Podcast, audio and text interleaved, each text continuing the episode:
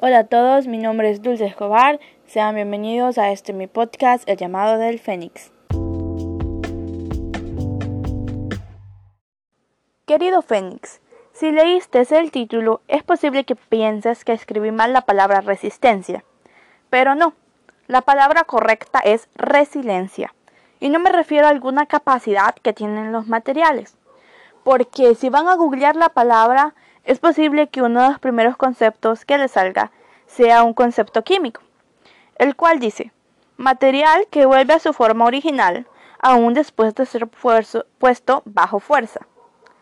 Entonces, una vez aclarada esta situación, quiero contarles una experiencia propia, una anécdota. Cuando yo estaba en octavo grado, yo tenía una clase, llevaba una clase que se titulaba Tecnología. Ahí te suelen enseñar muchas cosas acerca de los materiales, químicos, metales, plásticos y un sinfín de cosas más. Entonces yo recuerdo que en un texto de mi libro yo había leído que la palabra resiliencia era específicamente este concepto que había visto en Google también.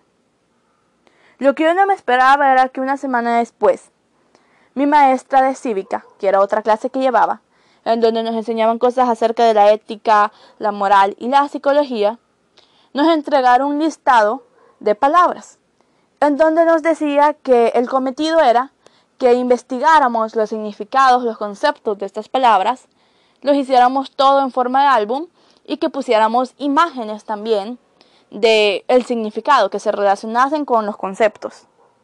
Una de las tantas palabras que iban en el listado, adivinen cuál era, resiliencia.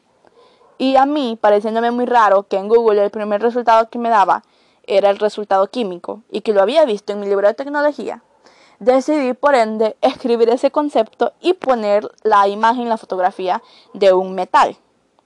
Yo muy confundida llegué al colegio esperando que la profesora no fuera a regañarme y le dije, profe, eh, profe Yasmira, de por sí le mando un saludo, una profesora muy dulce que lamentablemente ya no sigue laborando en el instituto en el que yo estudio, pero se le recuerda con mucho cariño. Ella vino y me dijo, hija, esa palabra no es. Y yo le respondí, profe, yo estaba muy confundida porque yo sabía que no concordaba con el resto de las palabras del álbum, pero debido a que ya tenía dos fuentes, decidí escribir este concepto y poner esta imagen.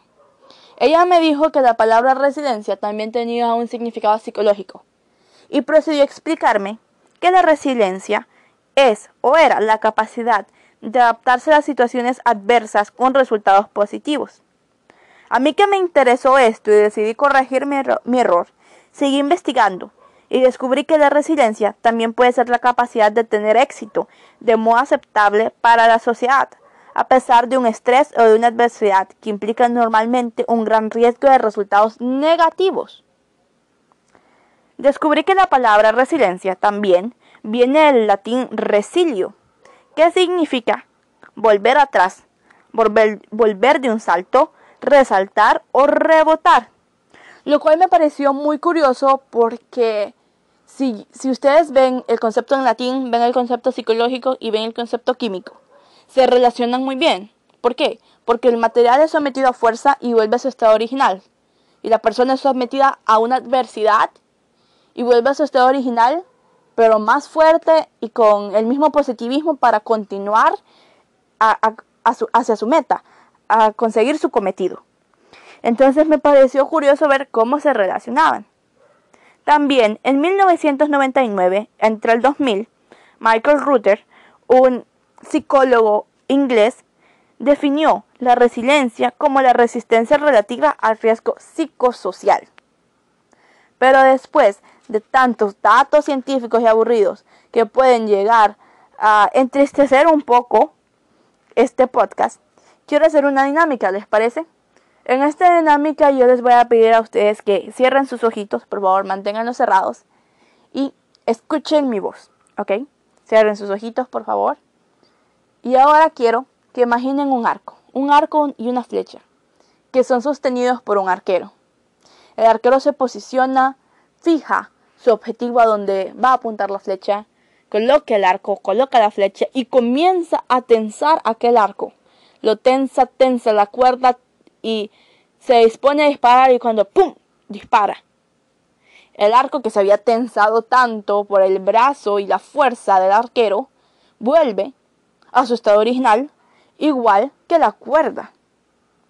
Ahora, por si no les ha quedado claro, quiero también que visualicen una palmera en, en medio de un huracán.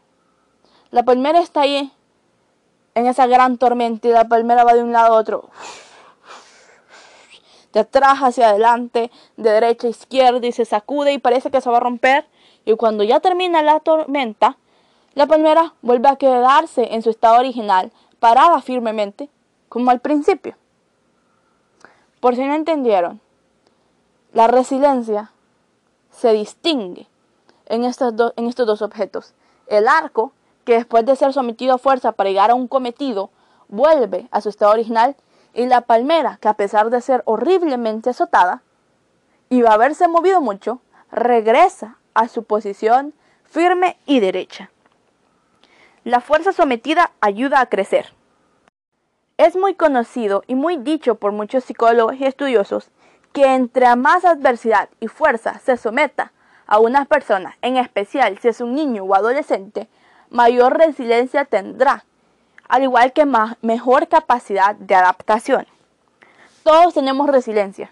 No importa si viviste cosas horribles o si tú has tenido una infancia, una adolescencia o una adultez hermosa. No importa. Todos tenemos la capacidad de resiliencia. Algunos la tenemos más desarrolladas que otros. Porque claro, no todos estamos en el mismo momento o tiempo de nuestras vidas. Todos corremos una carrera diferente. Entonces, algunos la desarrollan antes, otros después.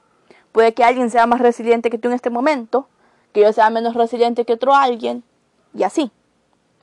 Hace poco eh, estaba viendo una publicación de una amiga muy querida, una amiga muy cercana y muy llamada que tengo. El nombre de mi amiga es Harriet, Harriet Young, también es mi compañera ahorita en el colegio. Y lo que ella publicó fue una frase que me imagino que vio en, algún, en alguna red social. Y la frase decía, eres muy madura para tu edad. A lo que ella respondía, gracias, son los traumas. Y es aquí donde entra lo que yo decía. Cuando nos enfrentamos más a las adversidades, más maduramos, más crecemos y nos volvemos más resilientes. El positivismo suele ayudar, solo que hay que mentalizarse.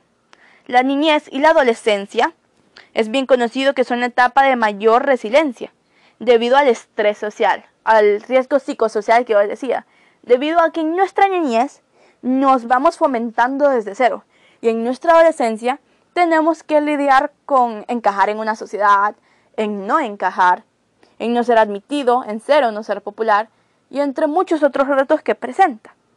E incluso la adultez se considera la culminación o el bonus extra de la vida anteriormente, de lo vivido anteriormente. ¿Por qué culminación? Porque en ella puedes definir muchas de las cosas que viviste antes. Puede ser un resultado, tu demostración de que eres o no eres resiliente por el momento. O puede ser un bonus extra porque si nunca tuviste que ser resiliente antes, si nunca lo experimentaste, la vida adultez te propone suficientes retos como para desarrollar esta capacidad. A mí en lo personal me gusta mucho la palabra resiliencia, la amo de hecho, me parece una capacidad muy linda, muy bella, y el hecho de que alguien se considere altamente resiliente me parece espectacular.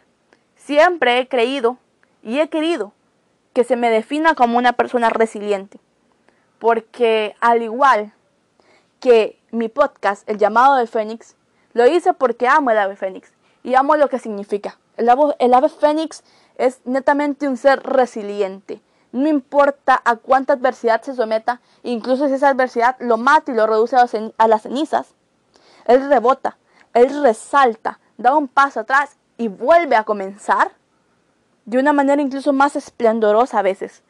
Es un animal, una criatura mítica tan resiliente y por eso amo al fénix y por eso amo la palabra resiliencia y me dediqué tanto a investigarla y a dar tantos datos científicos aburridos en este podcast porque quería demostrar lo genial que es y cómo se relaciona con el simple hecho de que este podcast, de que este programa exista. Espero que esta palabra te defina a ti también. Ve los retos como oportunidades para ser mejor, para ser más resiliente, para ponerte a prueba. Y sé positivo en todo momento, porque ayuda. Sé que a veces es difícil, pero solo es cuestión de mentalizarse y buscar otro ángulo. Querido Fénix, espero que este capítulo haya sido de tu agrado. Espero que lo compartas con tus conocidos y en tus redes sociales. Denle mucho amor, por favor. También síganme en Instagram como Dulce 2021 o el llamado de Fénix 2021. Ahí hago publicaciones, hago posts promocionales del el nombre que llevarán los episodios y aparte de eso también cuándo se estrenarán. Generalmente ahorita estoy estrenando los viernes a las 3 pm. Es un horario más cómodo para mí. Y espero que les haya gustado mucho, que lo compartan, que puedan ayudarme a que esta comunidad crezca y a que el llamado del Fénix recoja a más personas. Acoja, perdón, recoger no, acoja a más personas y las haga sentir parte de algo y que puedan tener estas pláticas amenas, podamos tener estas pláticas amenas. Por favor, denle mucho amor al episodio, compártanlo nuevamente. Esto es para ustedes y espero, espero que la palabra resiliencia los defina. Y si no los define ahora, que los defina después. Seamos personas resilientes como el ave fénix. Con mucho amor me despido, queridos fénix. Yo soy Dulce Escobar y este fue el capítulo número 2 de la temporada número 2 del año 2022. ¿Saben? Eso lo acabo de improvisar. No, lo, no, no lo improvisé totalmente, no sabía que congeniaba tan bien. Pero el capítulo 2 de la temporada 2 del año 2022 del llamado del Fénix, Resiliencia.